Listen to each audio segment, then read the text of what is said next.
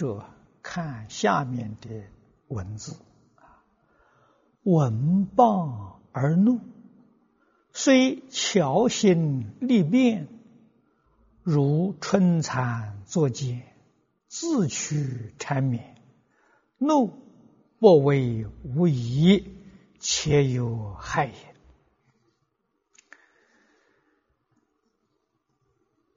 这一桩事情，在我们日常生活当中常常遇到啊。我们自己一定啊要提高警觉，万万不可被境界所转，这样我们的损失就大了。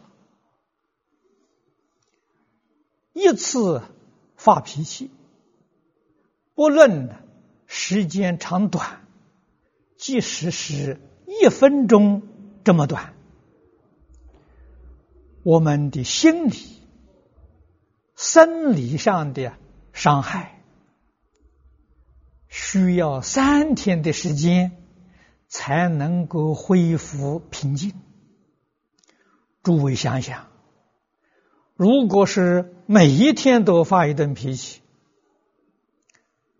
对你的健康损失太大了，这是非常不值得的。闻谤别人回谤我们，这是在所不免的。我们与大众啊相处，实实在在。没有方法令一切大众啊对我们的言行都感到满意。不但我们凡夫做不到，就是连释迦牟尼佛他也做不到啊！你看看他老人家在世的时候，常常找麻烦的啊，诽谤侮辱的，甚至于陷害的，有提婆大多啊。内部僧团里面有六群比丘找麻烦，外面有六四外道，这都是世尊当年在世给我们做了好榜样啊！他对于这些诽谤陷害怎么处理呢？用不动心呐。用真诚、平等、慈悲来处理啊，这是我们应当要学习的啊。所以，如果我们听到别人回报，还会发脾气啊，甚至极力为自己辩护，这个是自寻烦恼啊。所以。了凡先生在此地举了一个比喻，如春蚕作茧，自取缠绵。啊，实在没有这个必要。说怒不为无益，且有害也。啊，这这个两句话是至理名言。因此，我们要希望自己一生生活的幸福。美满，你就要记住，如何能在一生当中不发脾气？这个是修养功夫到家了。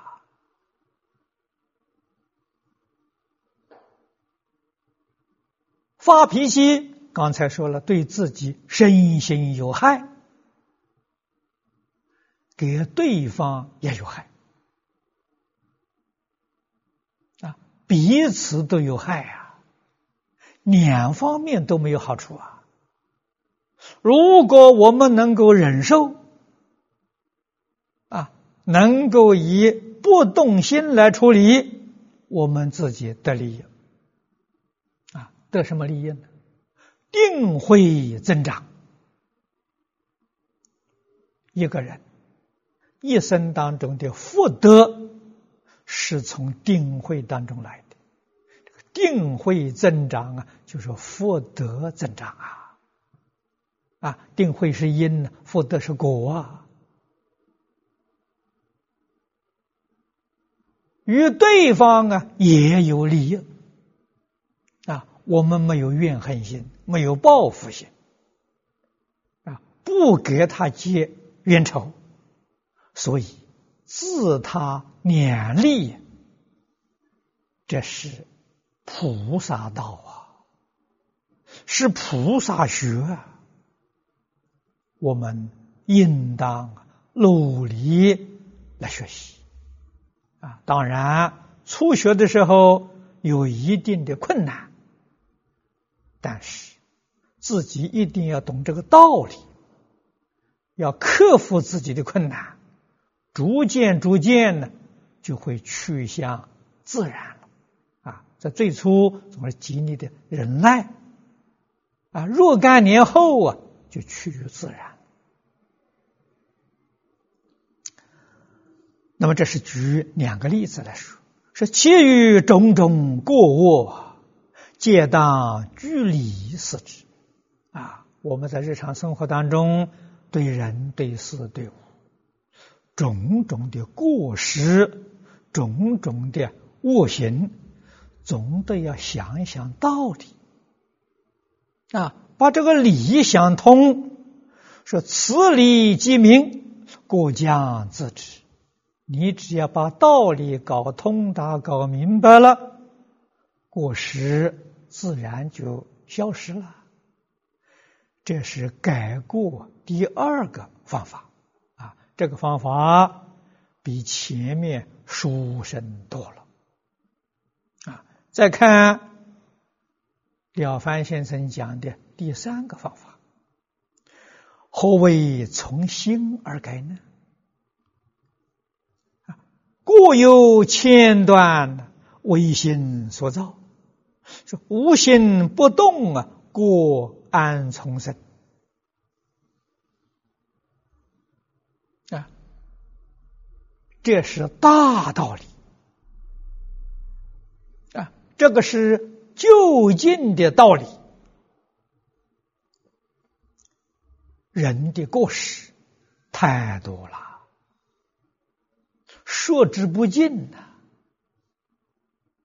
啊，过失不必说是你造作，起心动念，过失就已经形成了。啊，试问问，我们一天当中从早到晚起了多少个妄念？多少个自私自利的念头，多少个损人利己的念头，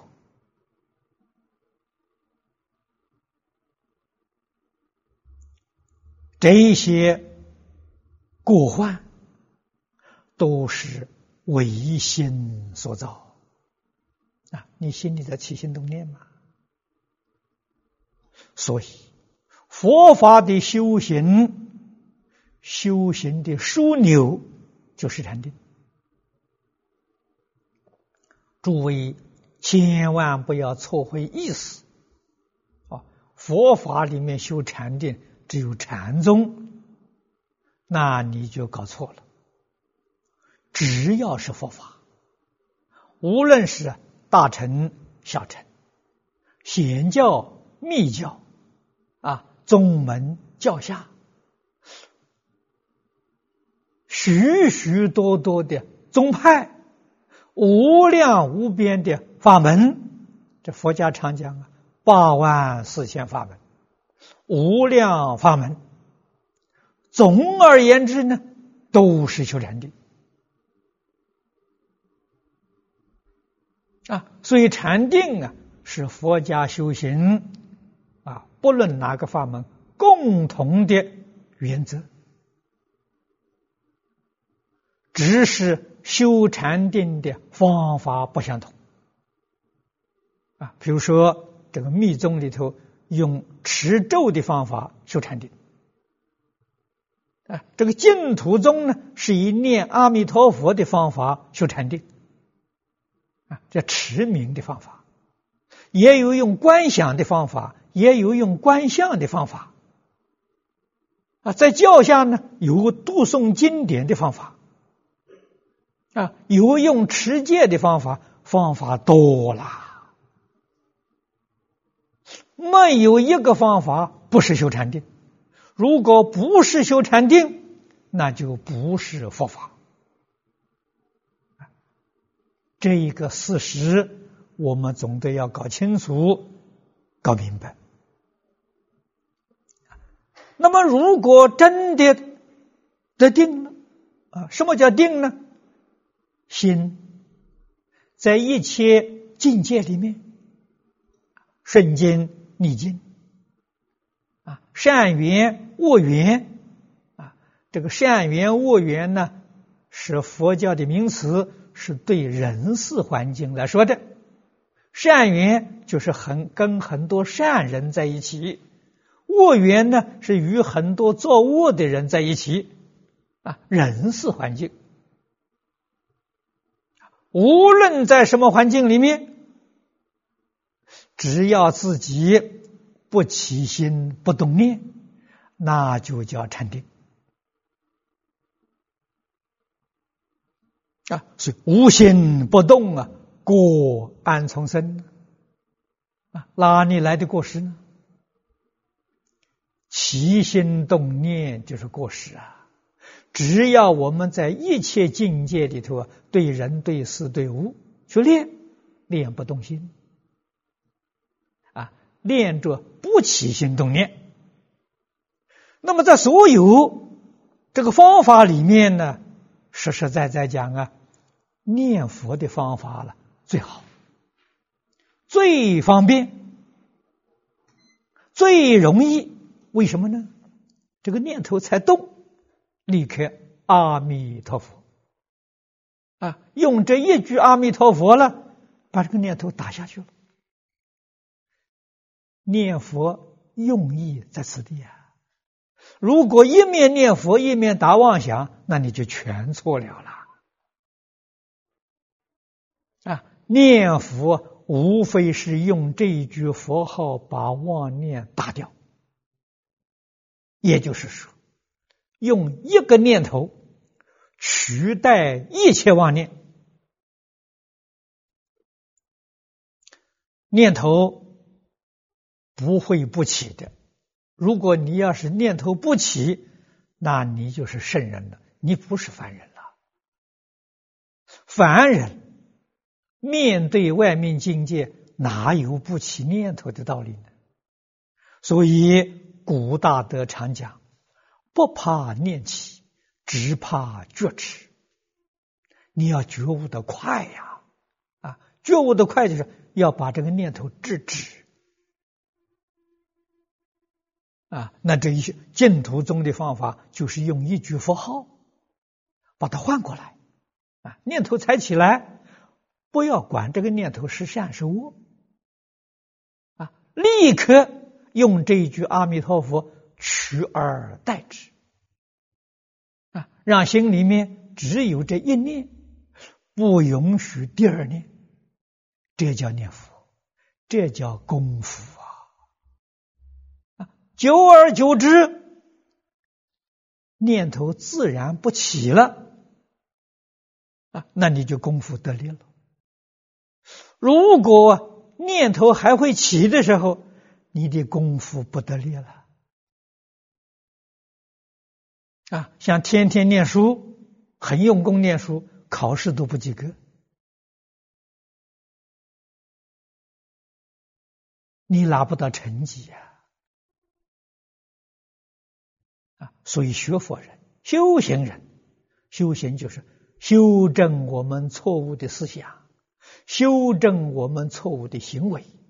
啊，我们今天采取持名念佛这一个办法，啊，用这个办法，在一切时、一切处里面，保持着我们的清净心。那么换一句话是，保持我们不做恶业啊。下面举几个例子，学者，这个学者就是学佛的人，释迦牟尼佛的学生啊。释迦牟尼佛现在虽然不在了，他的经典还留在世间。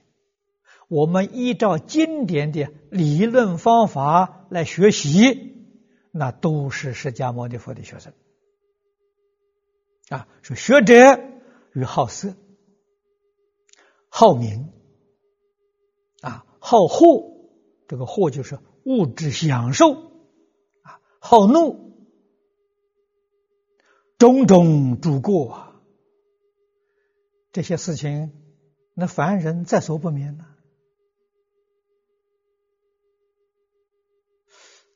那这种境界现前，我们这个贪心起来了啊，这个贪色、贪名啊、贪享受啊，嗔恚心起来了，发脾气，就贪嗔痴气现前了，这就是过失啊，这就叫造业了啊，这个时候怎么办呢？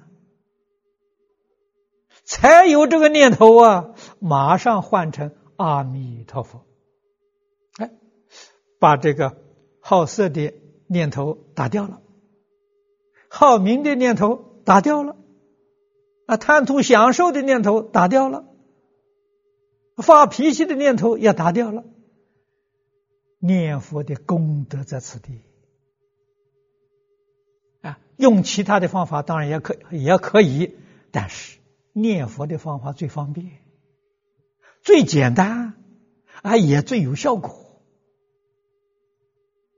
啊！所以我们在佛门里面，许许多多的宗派法门，我也略略的涉猎啊。最后，我还是选择这个法门啊。这个法门呢，简单容易啊，也非常有效果。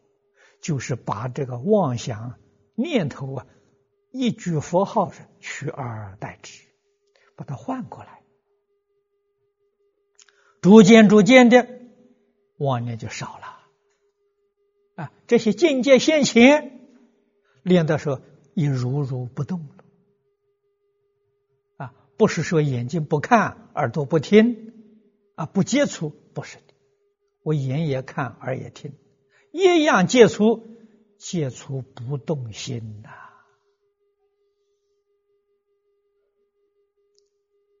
啊，这个在这个世间啊，六根接触境界，就如同看电影、看电视一样啊。这些境界，佛在《般若经》上讲的很好。如梦幻泡影，如露亦如电，应作如是观。啊，这就是佛教给我们从理上来观，从理上来观，从心上来改，非常有效。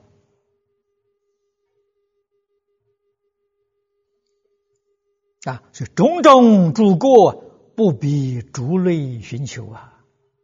啊不必要一桩一桩啊啊去想，一桩一桩去改啊，那个多麻烦呢，多费事啊！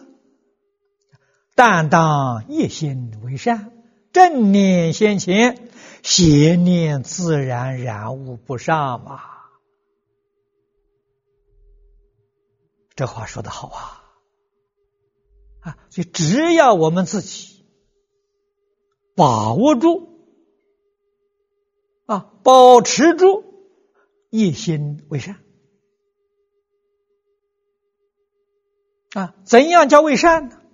念念都为了利益众生、利益社会啊、利益国家，一心为善啊！绝不要想啊利益自己啊！诸位要知道。如果夹杂着一个念头利益自己，你的善就不纯了。善里头有夹杂，夹杂着不善呐，这个道理要懂啊。自己的心纯善，自己的行为当然纯善。啊，要做到纯善，决定不能有丝毫自私自利的念头，我们才能够成就，就正念现前。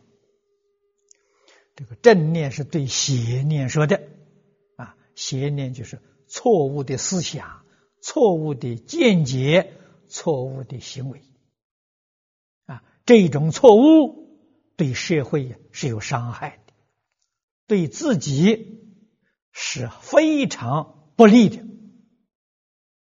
啊，你伤害社会，伤害别人，将来果报在三途啊！啊，眼前纵然得一点小利益，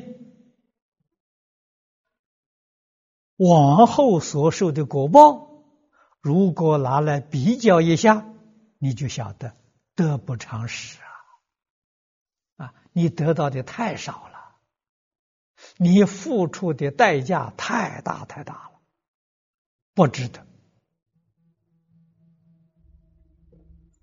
所以时时保持着正念啊，纯正之念就是前面讲的无心不动。外面境界呢，寥寥分明。这正念呐，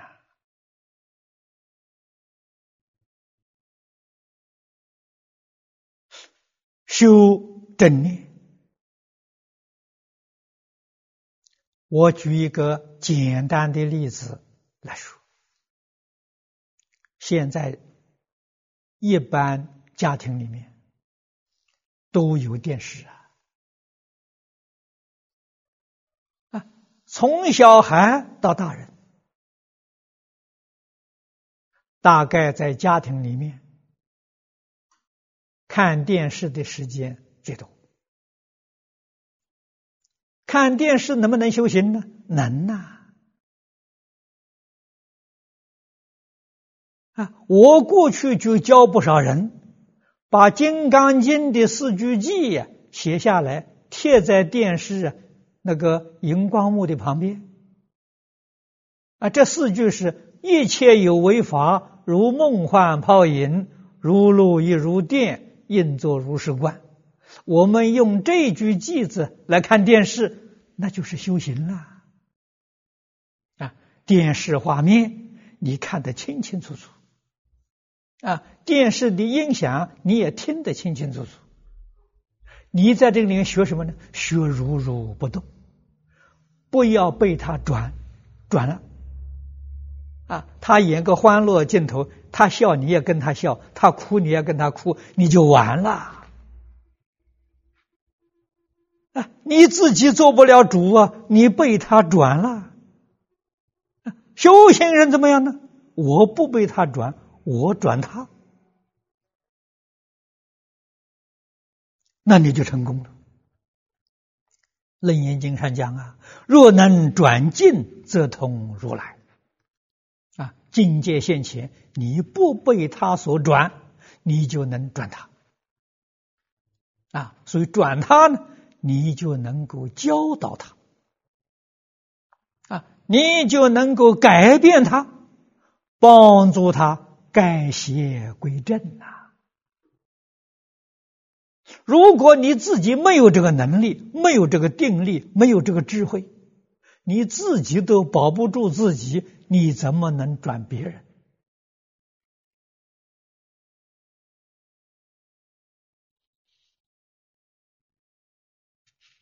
啊，那么你明了看电视是修行，啊，是修戒定慧呀，然后你就晓得我们在日常生活当中。点点滴滴，无处不是菩萨学处啊！啊，无处不成就无上道啊！问题就是你会不会？你看看禅宗这个大德，我们过去在这个娱乐里面常常看到啊，他们测验学生，常常问学生：“你会不？”这两个字的意思深广无尽的。如果你要是真会了，点点滴滴都是佛法，头头是道，左右逢源呐，这才是真正成就啊！这也是《华严经》上所讲的“离事无碍，事事无碍”。啊，宗门跟教下用的术语不一样，意思完全相同。啊，你们想想看，宗门讲的头头是道，左右逢源，啊，教下讲的啊，离世无碍，事事无碍，不是一个意思吗？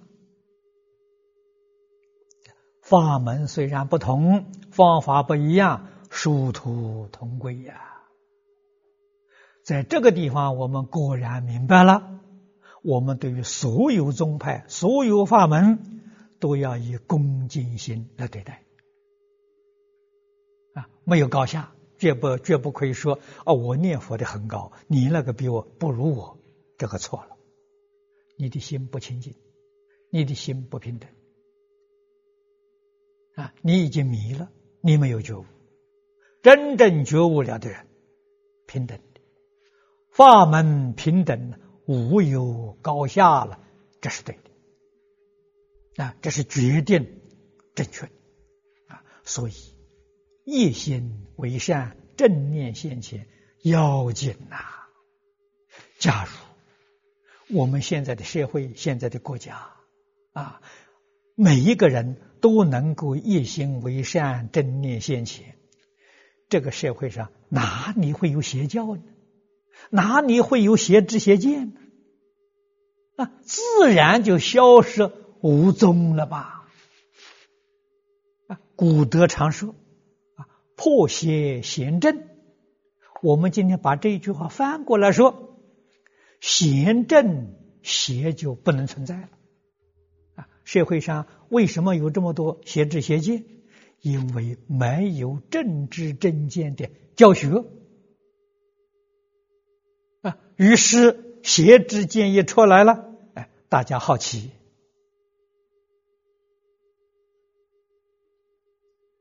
啊，就向他学习了，盲从了。谚语所谓的是，不怕不识货啊，只怕货比货。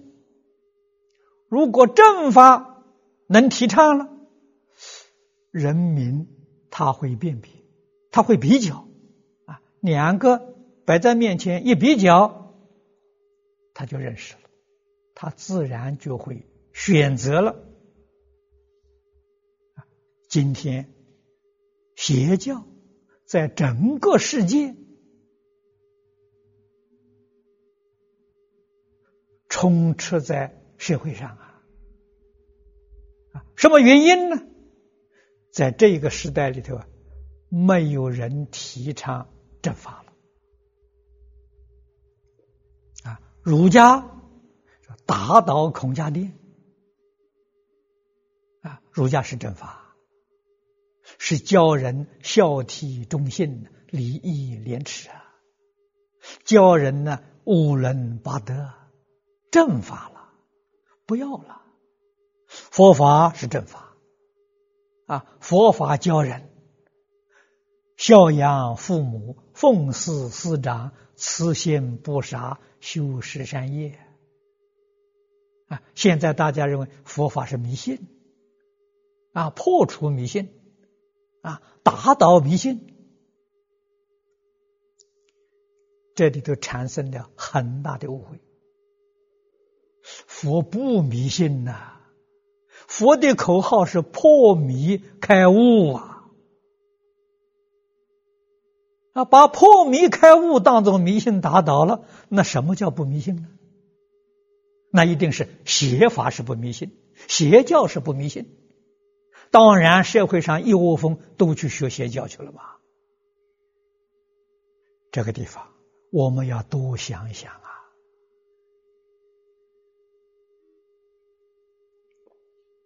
啊，怎样能够先正破邪？这在今天全世界许许多多国家地区都用得上。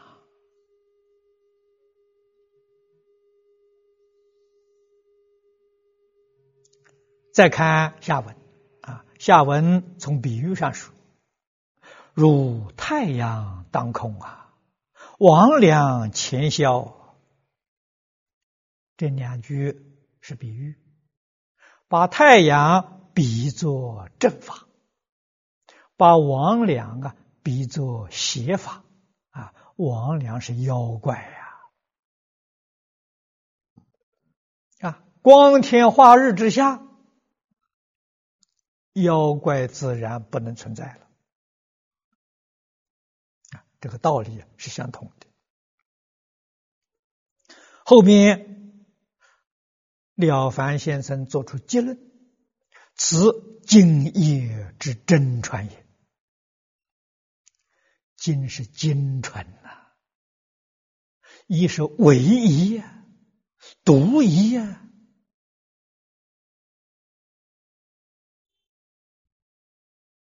自古以来，甚甚相传，这是真传呐。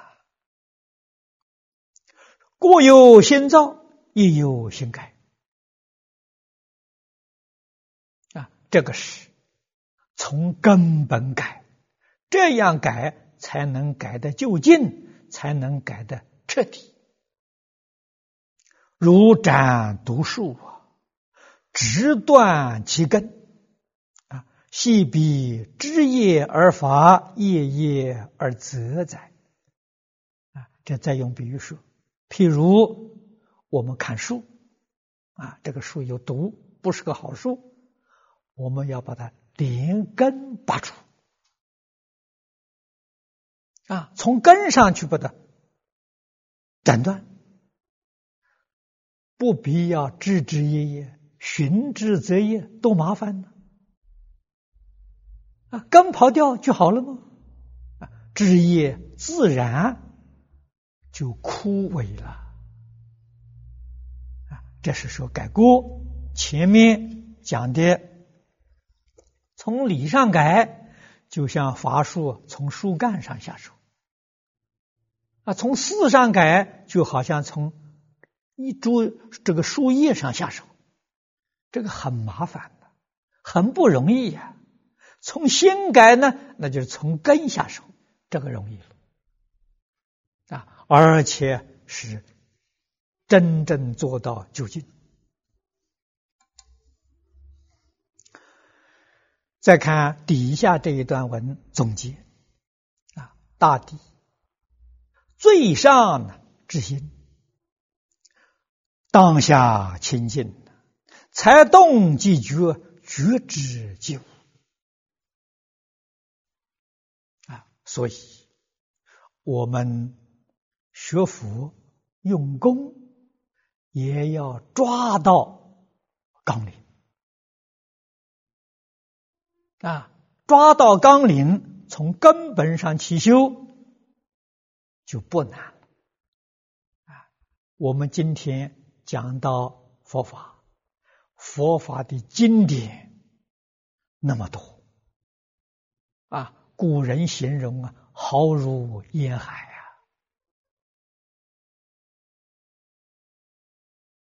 啊！啊，从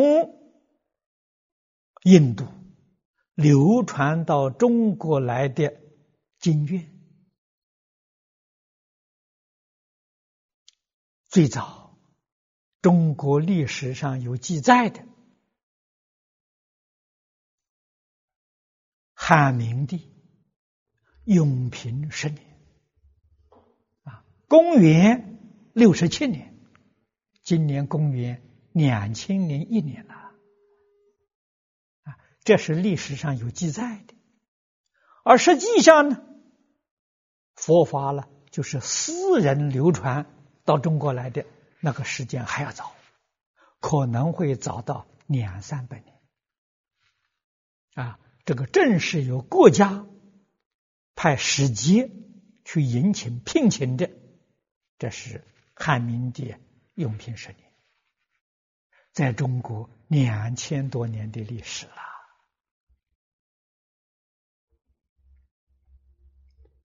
那么经典不断的流入中国，大概最晚的是在南宋啊，南宋中国这个翻译。刻印的大藏经啊，完成了啊，总共有七千多卷呐。那么现在再加上中国古时候这些祖师大德的著作，都收藏在这个这一部丛书里面，所以现在这个。中文大藏经啊，总共有三万多卷之多啊！如果我们要想学佛，这么多的典籍啊，都要去看，都要去研究，都要去学习，那就是寻之择业，这多麻烦！这要到哪一年我们才能入门呢？啊，所以会学的人。从根本学，这就重要了。我学佛五十年了，啊，我讲经也讲了四十二年了，啊，我在这一生当中总结佛法的精髓二十个字。啊，我们存心啊，就是说，在日常生活当中，对人、对事、对物，我们用什么心？佛在经教里面教给我们，用真诚心。啊，真决定没有假了，诚则不虚啊。啊，用真诚心，用清净心，清净决定没有污染；用平等心，平等就没有高下；用正觉心，决定没有迷惑；用慈悲心，爱护一切众生呐。慈悲心里头没有自私自利，我们要用这五种心，这五种心就是大乘佛法里面讲的大菩提心。如果用大菩提心来讲，很多人不好懂，照经典里面注解讲也很难懂。我这样说法呢，大家就很容易。理解啊，真诚、清净、平等、正觉、慈悲，佛心呐。佛是用这个心呐，对人、对事、对物。佛的行为是什么呢？啊，行为我也用了十个字：看破、放下、自在、随缘。念佛啊，这个念佛，佛是觉的意思啊，就是念念觉而不迷，念念正而不邪，念念净而不染，那就叫念佛。念自信佛啊。这个修行抓住这个纲领，修行就容易了。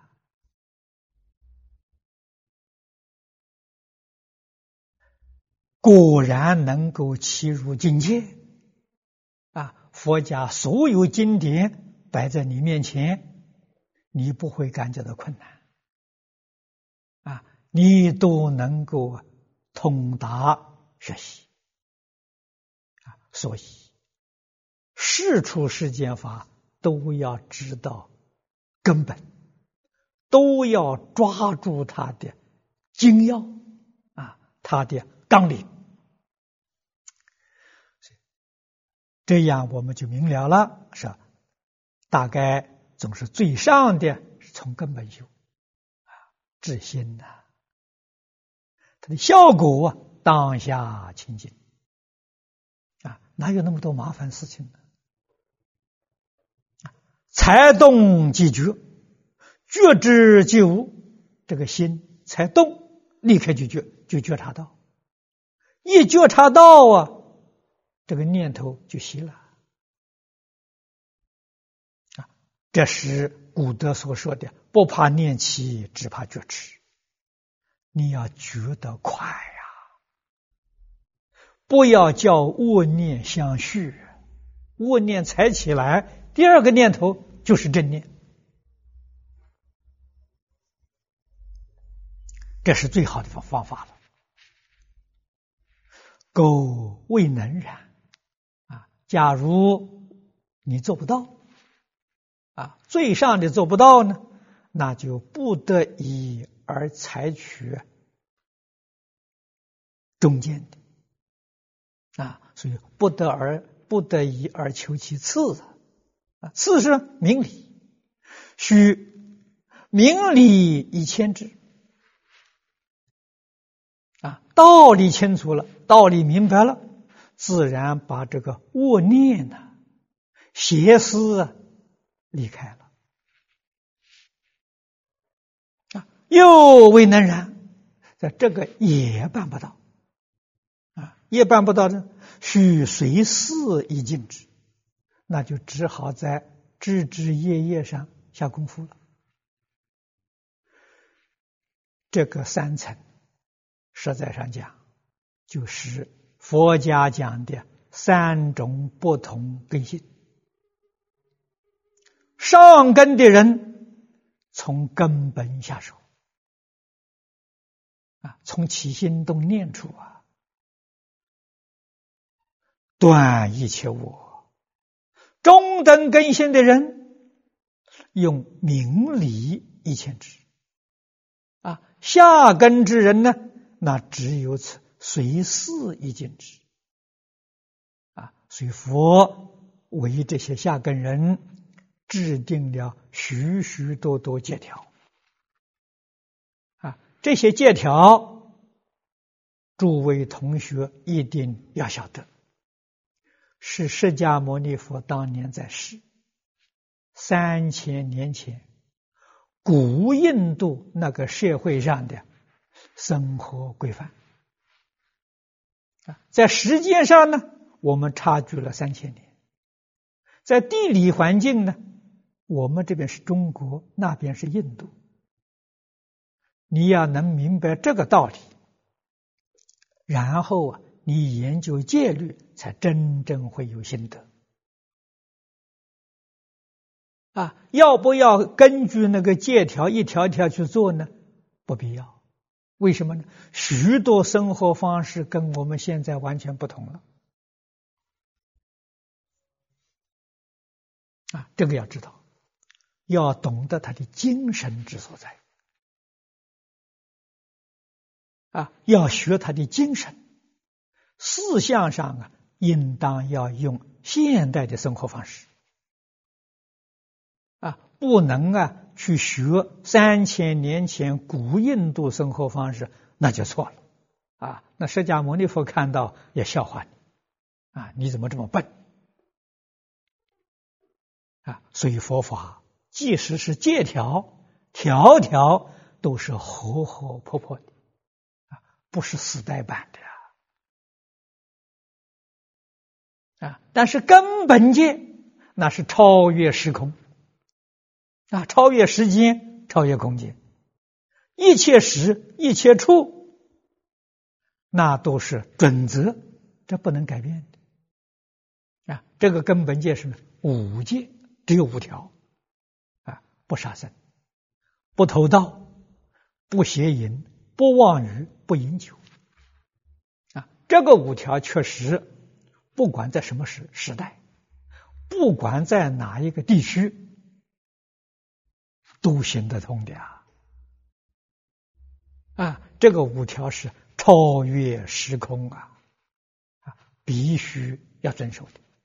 那么其他的戒条很多很多，一定要看适不适合我们现前这个时代啊，在我们现前这个时代，应该如何来修订啊？不违背他的精神但是在思想上呢，一定要加以修正。第一次在中国大规模的做这个修订的工作是唐朝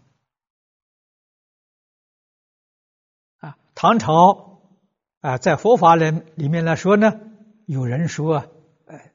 这个佛法在唐朝起了一个革命的运动，也可以这个说法啊，那就是中国的丛林制度啊兴起了。百丈啊，这个马祖建丛林，百丈立清规呀，他们两位大师。啊，提倡共修。啊，依重靠重，啊，这两个人他们是师兄弟，啊，是禅宗第八代的祖师，两位都是第八代的，啊，哎，照一般讲法呢，是慧能大师的徒孙，啊，建丛林就是把佛法的教学、修行制度化了。啊，正式的制度化了，丛林就像现在的大学一样，组织很严密。丛林的主席就是方丈，如同学校的校长。啊，丛林的首座，这个首座和尚相当于一个学校的教务长。啊。丛林里面的维诺和尚相当于训导长，啊，丛林的监院相当于总务长，名称不一样，跟现在学校的这个纲领之事啊，他们的工作分配完全相同，啊，所以丛林里面教、训导、总务，它是学校啊。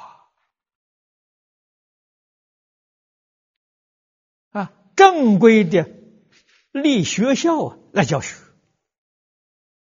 啊，来帮助大家共同做改过修善的这个功夫，这叫做修行啊。所以修行，总而言之就是改过修善而已呀。啊，现在有很多人误会了。认为修行是一定要吃长吃长素，一定啊要天天敲钟沐浴念经，那个完全想错了！那是形式，形式可以改变的啊，精神原理原则不能改变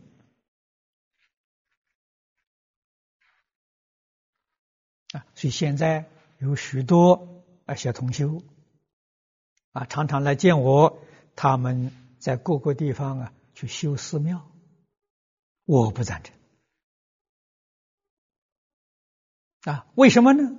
寺庙是两千年以前那个时代，啊，或者是在满清之前还可以能讲得过去。现代呀，是民主、自由、开放的社会呀。总不能叫人再回到这个专制时代去，这不可能的事情吧？现在道场应当怎样建立？要建立学校的方式啊！佛教原本就是教育，还要回归到教学上去，所以建学校不要建寺庙，这样才好。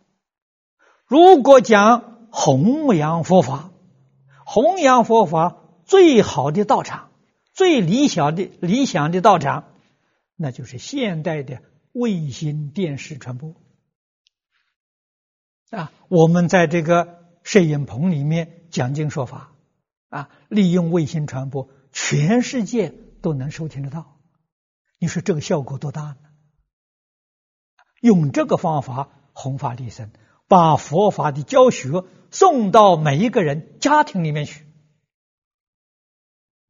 啊，把佛法的修学这些理论方法。利用这个科学技术传递给每一个想学佛的人，这是正确的。不要再盖寺庙了，盖寺庙的时代已经过去了。好，今天我们就讲到这里。